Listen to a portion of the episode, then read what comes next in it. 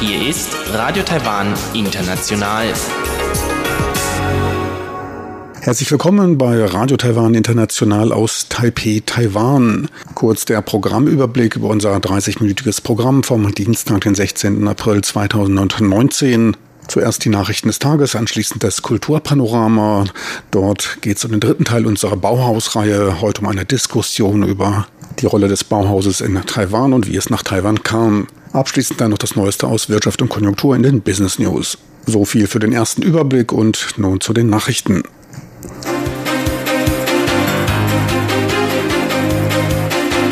Hier ist Radio Taiwan International mit den Tagesnachrichten vom Dienstag, den 16. April 2019. Die Schlagzeilen. Die USA belegen ein Waffenpaket von 500 Millionen US-Dollar an Taiwan. Verteidigungsministerium lobt solide strategische Allianz mit den USA. Und Präsidentin Tsai empfängt den Premier von St. Mary's and Kids. Und nun die Meldungen im Einzelnen.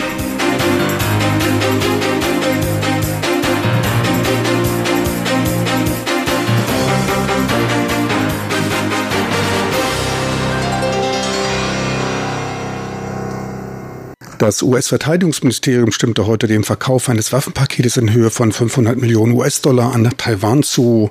Dies wurde am Dienstag in einer Meldung an den Kongress durch die Trump-Regierung bekannt gegeben.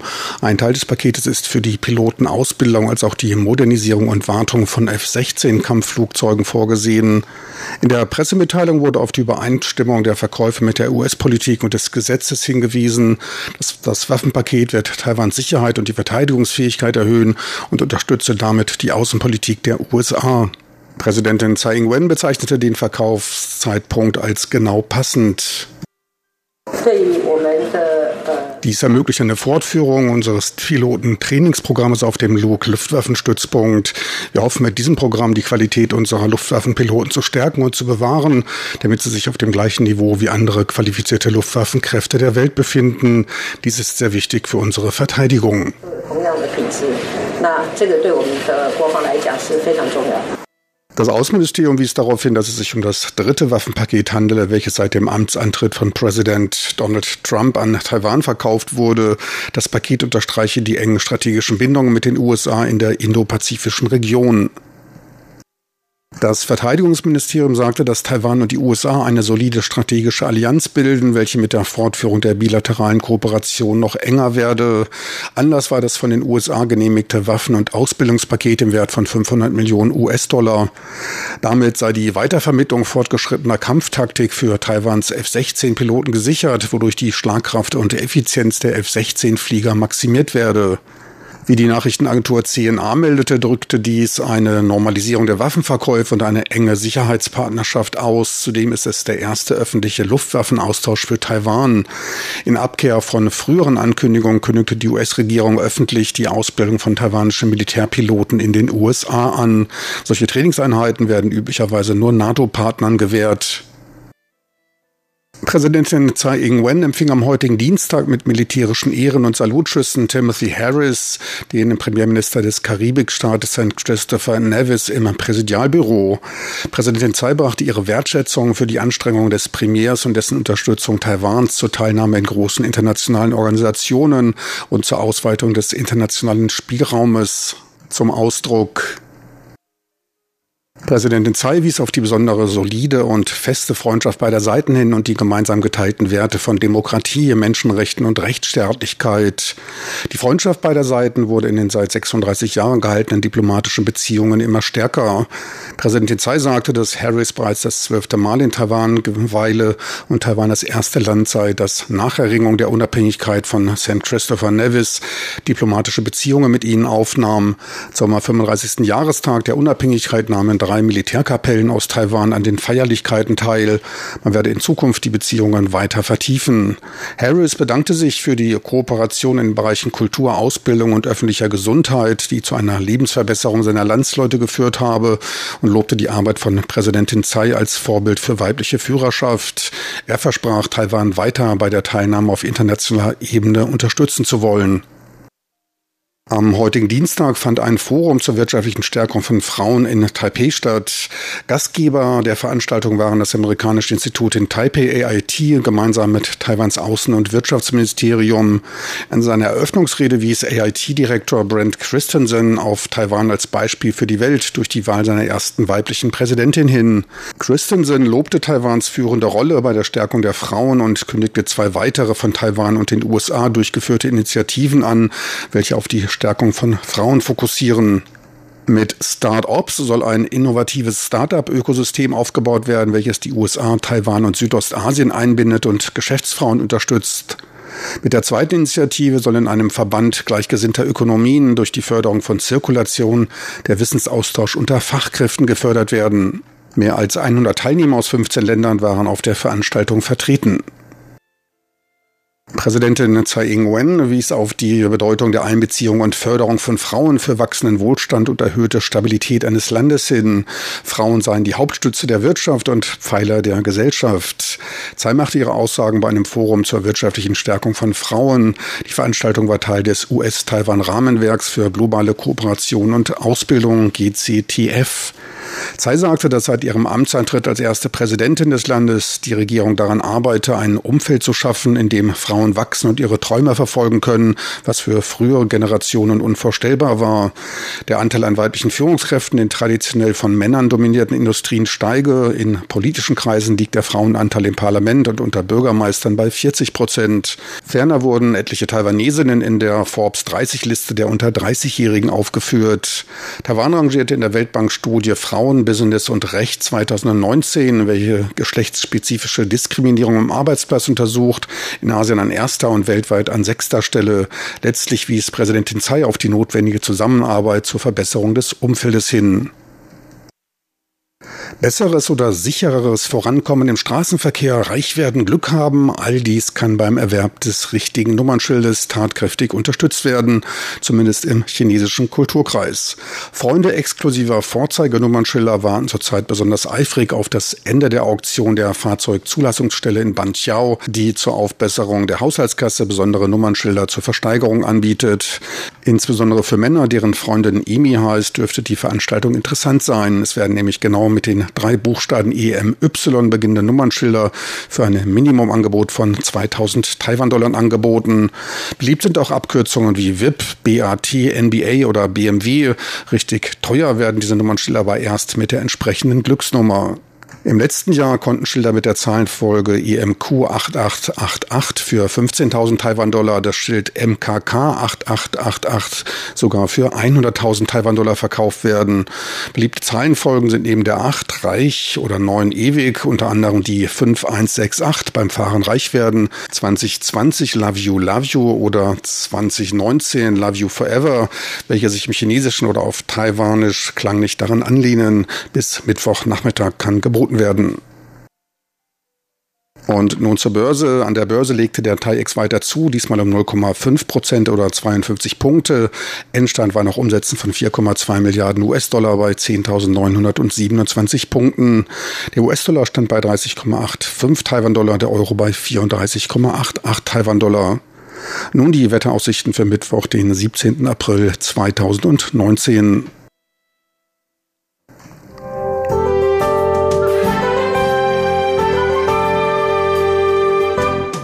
das Wetter.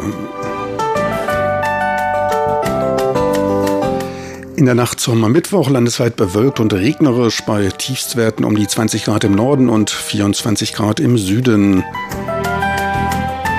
Tagsüber klart es sich dann mit Ausnahme der Ostküste auf. Teils zeigt sich die Sonne. Es bleibt niederschlagsfrei bei bis zu 27 Grad im Norden und 31 Grad im Süden. Sie hörten die Tagesnachrichten von Radio Taiwan International vom Dienstag, den 16. April 2019.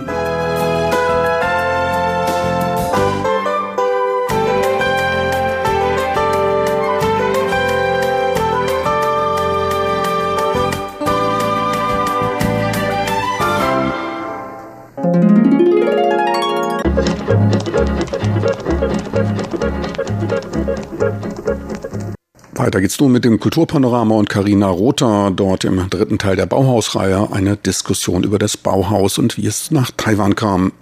Kultur auf RTI. Das Bauhaus wird in diesem Jahr 100 Jahre alt. Wie wir in den letzten beiden Sendungen dieser dreiteiligen Bauhausreihe bereits gehört haben, steht das Bauhaus für viel mehr als nur eine bestimmte Architekturästhetik oder modernes Design. Es war eine Bewegung, die ein neues Konzept des Lehrens, Lernens und Arbeitens in den Prozess von Bau und Design hineingebracht hat. Vorletzte Woche haben uns die beiden Architekturdozenten und Kuratoren Xie Zhongyan und Bai Qian Shou erklärt, dass der Bauhausgedanke eines offenen, explorativen, integrierten Lernens für Taiwans Universitätslandschaft heute noch von großer Relevanz sein kann. In der letzten Sendung hat uns die Leiterin der Akademie der Stiftung Bauhaus Dessau, Regina Bittner, in die Entstehungskontexte und die Bedeutung des Bauhauses vor 100 Jahren eingeführt. Heute verfolgen wir im Dialog mit allen drei Gesprächspartnern den Weg, den der Bauhausgedanke nahm, um in den Austausch mit Taiwan zu treten. Denn, ohne der heutigen Sendung zu weit vorgreifen zu wollen, der Campus der Dunghai-Universität in Taichung wurde in den 1950er und 60er Jahren von drei Affiliierten des Bauhausbegründers Walter Gropius entworfen.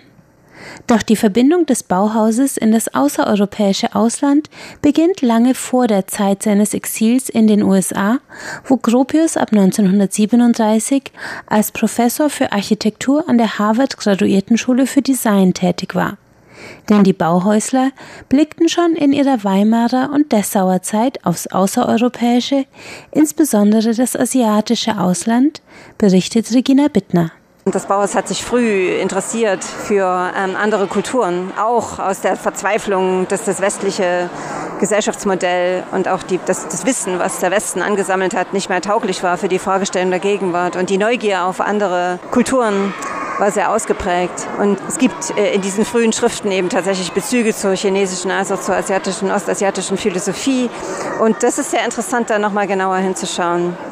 Äh, und dann gibt es in den späteren Jahren immer wieder Referenzen auch zur Baukultur aus China als auch aus Japan, weil dort ein Stück weit das gefunden wurde aus der Sicht der damaligen Architekten und Architektinnen, was man in Europa vermisste, nämlich eine, ein Bauwillen oder eine Baugesinnung, die aus, aus dem Alltag der Gesellschaft heraus entsprungen war, was Gruppe immer gerne mit Bauwillen beschrieben hat. Ein völlig seltsamer Begriff, aber er meint damit, dass es ein Stück weit verankert ist in der Kultur eines Landes des Bauens und nicht so eine artifizielle Konstruktion ist, die aufgesetzt wird, sondern dass in den vernakulären Traditionen des Bauens etwas zu finden ist, was man in Europa nicht mehr hatte, also eine organische Baukultur. Und da waren die Referenzen sowohl zum chinesischen als auch zum ähm, japanischen Hausbau ganz stark. Die Kritik der Bauhäusler galt dem verspielten Pomp des ausgehenden 19. Jahrhunderts. Ihre Vision war die eines Designs und Bauens, das funktional war und die Bedürfnisse des Menschen in den Mittelpunkt stellte. Ihr Einsatz von Materialien ebenso wie die Formen und Strukturen ihrer Entwürfe waren von einer experimentellen Neugier und Verspieltheit getrieben.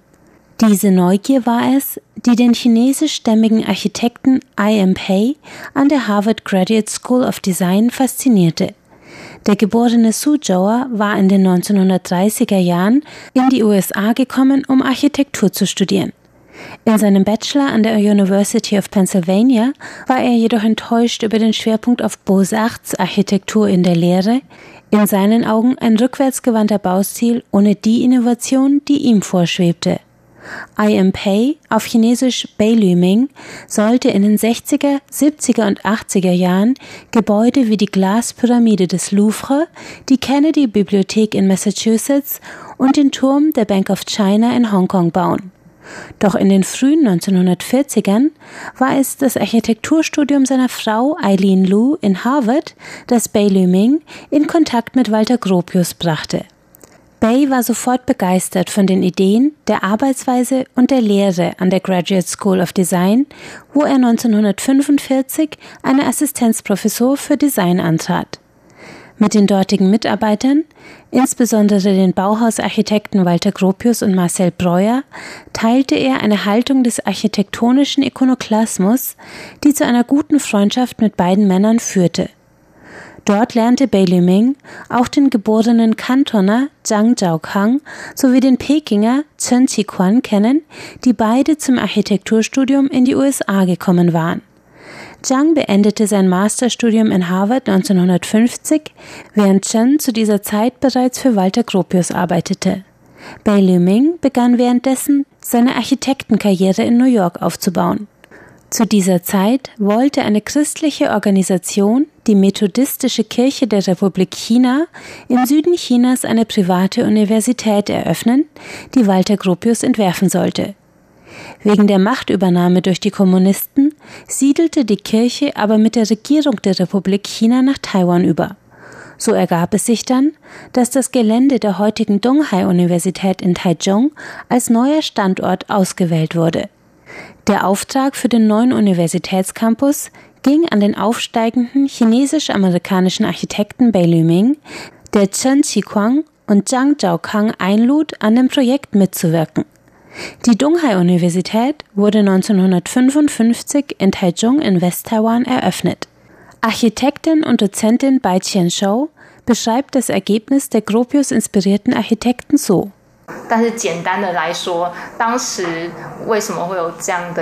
Einfach gesagt planten sie ein Gebäude, das im Stil des Modernismus gebaut ist, aber auch chinesische kulturelle Bestandteile enthält. Es gibt aber auch Leute, die sagen, der Aufbau des Campuses und besonders die traditionellen Holzgiebel, die Dogong, sind traditionell japanisch und nicht chinesisch, aber die Japaner hatten sie auch aus China übernommen. Es finden also sehr viele Übersetzungen von Stilen statt. Gropius fand das super, weil seine Ideen nicht nur an vielen verschiedenen Orten verbreitet, sondern auch auf die jeweilige Kultur angepasst wurden, anstatt einfach nur imitiert. Es handelt sich also um die Weitergabe einer Geisteshaltung. Das ist sehr interessant. Beis Kollege Xie Zongyen, der im Fachbereich Architektur an der Donghai-Universität in Taichung unterrichtet, fügt hinzu, die Frage, wie viele Bauhaus-Einflüsse in der Donghai-Universität enthalten sind, ist sehr schwer zu beantworten. Die Erbauer haben zumindest die Gelegenheit des Projekts an diesem Ort genutzt, um sehr viele experimentelle Neuerungen auszuprobieren. Man kann es so sagen. Der Geist des Bauhauses ist in die Entwicklung eingeflossen. Wenn Chen Qiguang mit Walter Gropius über seine Ideen diskutiert hat, dann war das mit dem experimentierfreudigen Ansatz, einen Unterschied zu klassischer östlicher Architektur zu schaffen. Letztes Jahr hatten wir ein Forum mit dem Thema Der Modernismus im Osten. Dieser Stil feiert den Modernismus, aber er sucht nach Wegen, östliche Elemente für den Modernismus zu adaptieren.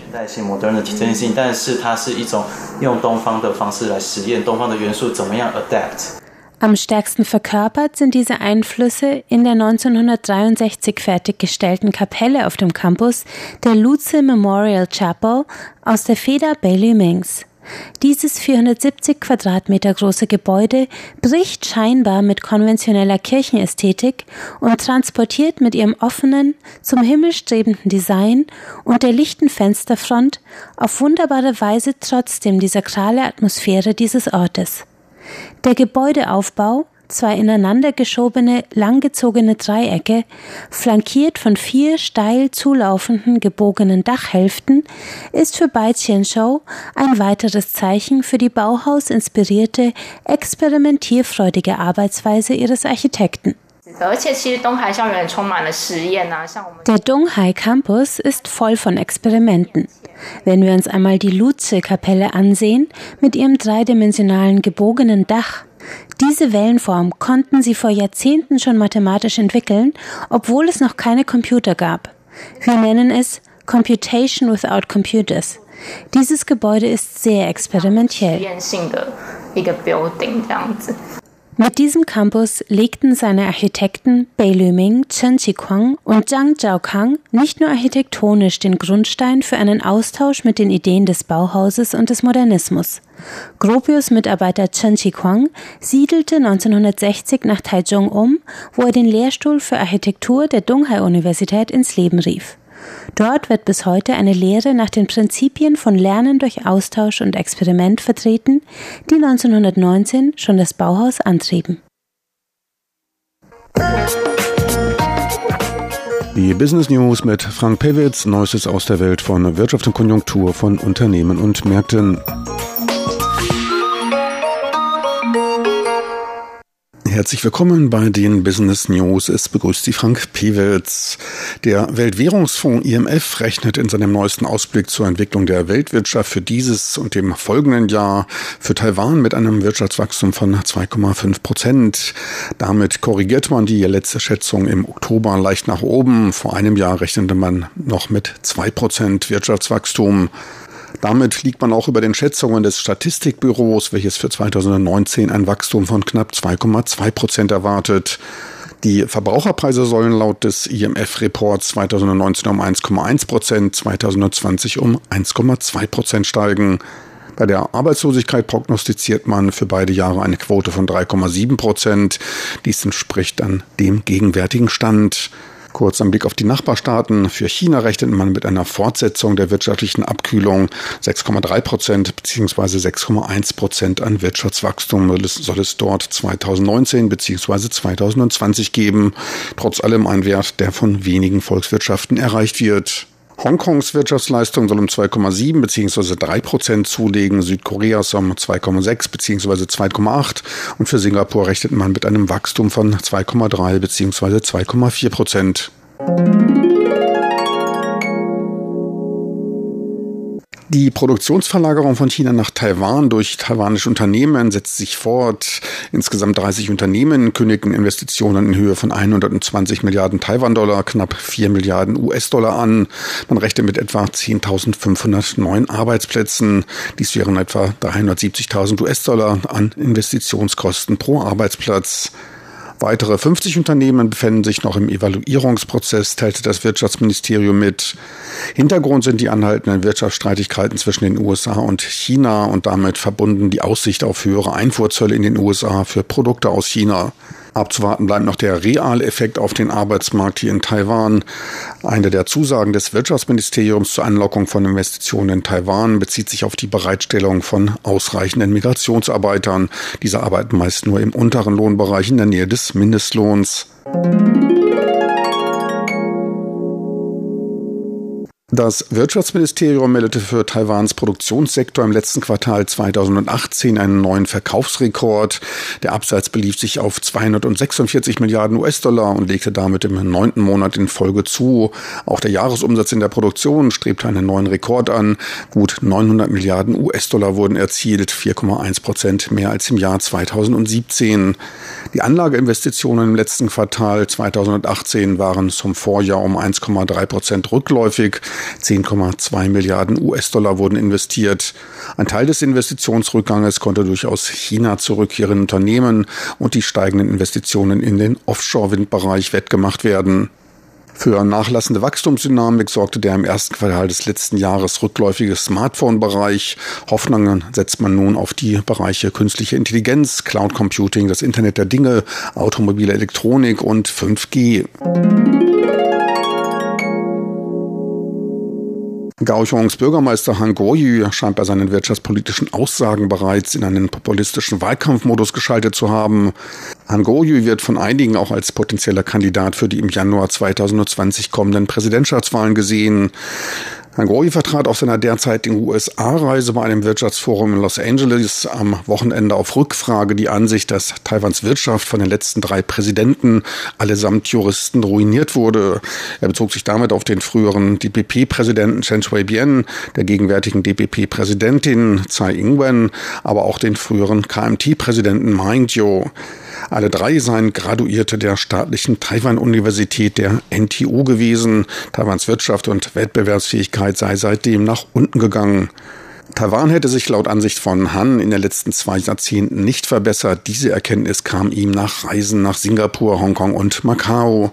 Diese Aussagen wirbelten etwas Staub auf. Auch das Büro des früheren Präsidenten Ma Ying-jeou reagierte schon darauf und verwarf dessen Behauptungen. Taiwan hätte während der Amtszeit von Präsident Ma Ying-jeou zwischen 2008 und 2016 mit einer Reihe an starken Herausforderungen zu kämpfen gehabt, darunter auch die Weltfinanzkrise 2008 und 2009. Schaut man sich den Werdegang von Han Goyu an, dürfte er sich konsequenterweise allerdings nicht als Präsidentschaftskandidat aufstellen lassen. Nach einem Abschluss an einer Militärakademie studierte er englische Literatur an der Suzhou-Universität machte einen Master für Recht im Bereich Ostasienstudien an der staatlichen Zhengzhou-Universität. Vor seiner Kandidatur als Bürgermeister war er Schulleiter. Ein breit gefächerter Ausbildungsgang, Wirtschaftskenntnisse sind da allerdings nicht zu erwarten. An einer Kandidatur habe er allerdings auch kein Interesse. Dies gab er schon im März bei einem Radiointerview bekannt. Er wolle sich aber um eine Erhöhung von Taiwans Wettbewerbsfähigkeit kümmern. Taiwans Politiker rief er sehr pauschal dazu auf, nach dem Wohle der Bevölkerung und nicht nur nach Macht zu streben. Beliebt sind bei ihm Reisen zur Absatzförderung von Agrarprodukten im Ausland. Er fuhr schon nach Singapur und auch in Hongkong, Macau und China. Anscheinend fehlt es Taiwans Agrarverbänden an Marketing-Expertise. Nimmt man den Wettbewerbsindex des Schweizer Forschungsinstitutes IMD, so stieg Taiwans Wirtschaftsleistung, das Bruttoinlandsprodukt um 120 Prozent seit 1995. Berücksichtigt man die Kaufkraftparität, so stieg das Pro-Kopf-Einkommen sogar um das Dreifache. In den von Han Goyu genannten Zeitraum fällt zudem noch die Internet- und IT-Blase um die Jahrtausendwende. Das Einkommen in Singapur und Hongkong war zudem auch schon vor 20 Jahren deutlich höher als in Taiwan, allerdings auch die Preise. Auch das Anprangern fehlender Wettbewerbsfähigkeit erscheint fragwürdig. Bei globalen Wettbewerbrankings schneidet Taiwan in der Regel gut ab. Meist belegt man dabei einen deutlich besseren Platz, als es die Wirtschaftsleistung darstellt. Auch sein Vergleich mit den dreien auch geografisch vorteilhaft gelegenen Stadtstaaten Singapur, Hongkong und Macau ist nicht sehr aussagekräftig. Largan Precision, Hersteller von hochwertigen Kameralinsen und einer der Hauptlieferanten für die US-Firma Apple, meldete für das erste Quartal einen Anstieg des Nettogewinns von gut einem Viertel. Vergleichsbasis ist das erste Quartal des Vorjahres. Zwar entwickelte sich der globale Absatz von iPhone schwächer als erwartet, doch konnte das Unternehmen von zunehmenden Anstrengungen der Hersteller im Android-Lager profitieren. Im ersten Quartal wurde ein Nettogewinn von 164 Millionen US-Dollar gemeldet, ein Anstieg von 26 Prozent. Im Vergleich zum Vorquartal fiel der Gewinn wegen der gegenwärtigen Nebensaison um 22 Prozent. Der Umsatz des ersten Quartals stieg im Vorjahresvergleich um 11 Prozent auf knapp 320 Millionen US-Dollar. Die Gewinnentwicklung übertraf damit die des Umsatzes. Der Bruttogewinn, die Differenz zwischen Umsatzerlösen und Kosten der verkauften Ware, stieg um knapp 1 Prozent auf gut 64 Prozent. Der Umsatzanteil der renditeträchtigeren 20 Megapixel Linsen lag bei 20 bis 30 Prozent. 50 bis 60 Prozent des Umsatzes entfielen auf 10 Megapixel Linsen. Etwa 10 Prozent entfielen auf Linsen mit 8 Megapixeln. Im März entwickeln sich die Gesamtumsatzerlöse zudem besser als erwartet. Auch für das zweite Quartal zeigt man sich zuversichtlich und rechnet mit weiter steigenden Umsätzen. Die Diversifizierung des Kundenportfolios zahle sich bereits aus und gleichen den Umsatzrückgang bei den iPhones aus. Zudem fänden neu entwickelte Technologien Interesse bei den Kunden und dürften in der Zukunft für weitere Beiträge sorgen. Auch am Börsenkurs ist der Erfolg des Unternehmens abzulesen. Stand der Kurs zu Jahresanfang bei einem Dreijahrestief von 2.905 Taiwan-Dollar, legte er mittlerweile um mehr als 60 Prozent zu und notiert bei 4.705 Taiwan-Dollar. Auch für Honhal Precision, größter Auftragshersteller der Welt und auch Hersteller von iPhones, rechnen US-Anlagehäuser wegen steigender Käufe mit einer Verbesserung der Bruttomarge. Honhal habe die Phase der Stagnation überwunden. Man rechnet daher mit steigenden Kursen. Als Kursziel wurden 105 Taiwan-Dollar angegeben und auch eine Kaufempfehlung. Einen Teil der Kursgewinne hat die Aktie aber bereits erzielt. Der Kurs notierte heute an Taiwans Börse bei knapp 90 Taiwan-Dollar. Seit Jahresanfang konnte die Aktie damit um 22 20 Prozent zulegen. Das war's für heute von den Business News mit Frank Piewitz. Besten Dank fürs Interesse. Tschüss und auf Wiedersehen. Bis zur nächsten Woche. Die Business News mit Frank Pewitz, Neuestes aus der Welt von Wirtschaft und Konjunktur von Unternehmen und Märkten. Meine lieben Zuhörer, unsere Sendung vom Dienstag, den 16. April 2019, neigt sich dem Ende zu. Diese Sendung als auch weitere Sendungen sind auch online abrufbar. Einfach in den Browser de.rti.org.tv eintippen. Nochmals besten Dank fürs Interesse. Aus Taiwan verabschiedet sich von Ihnen Ihr Team von Radio Taiwan International. Musik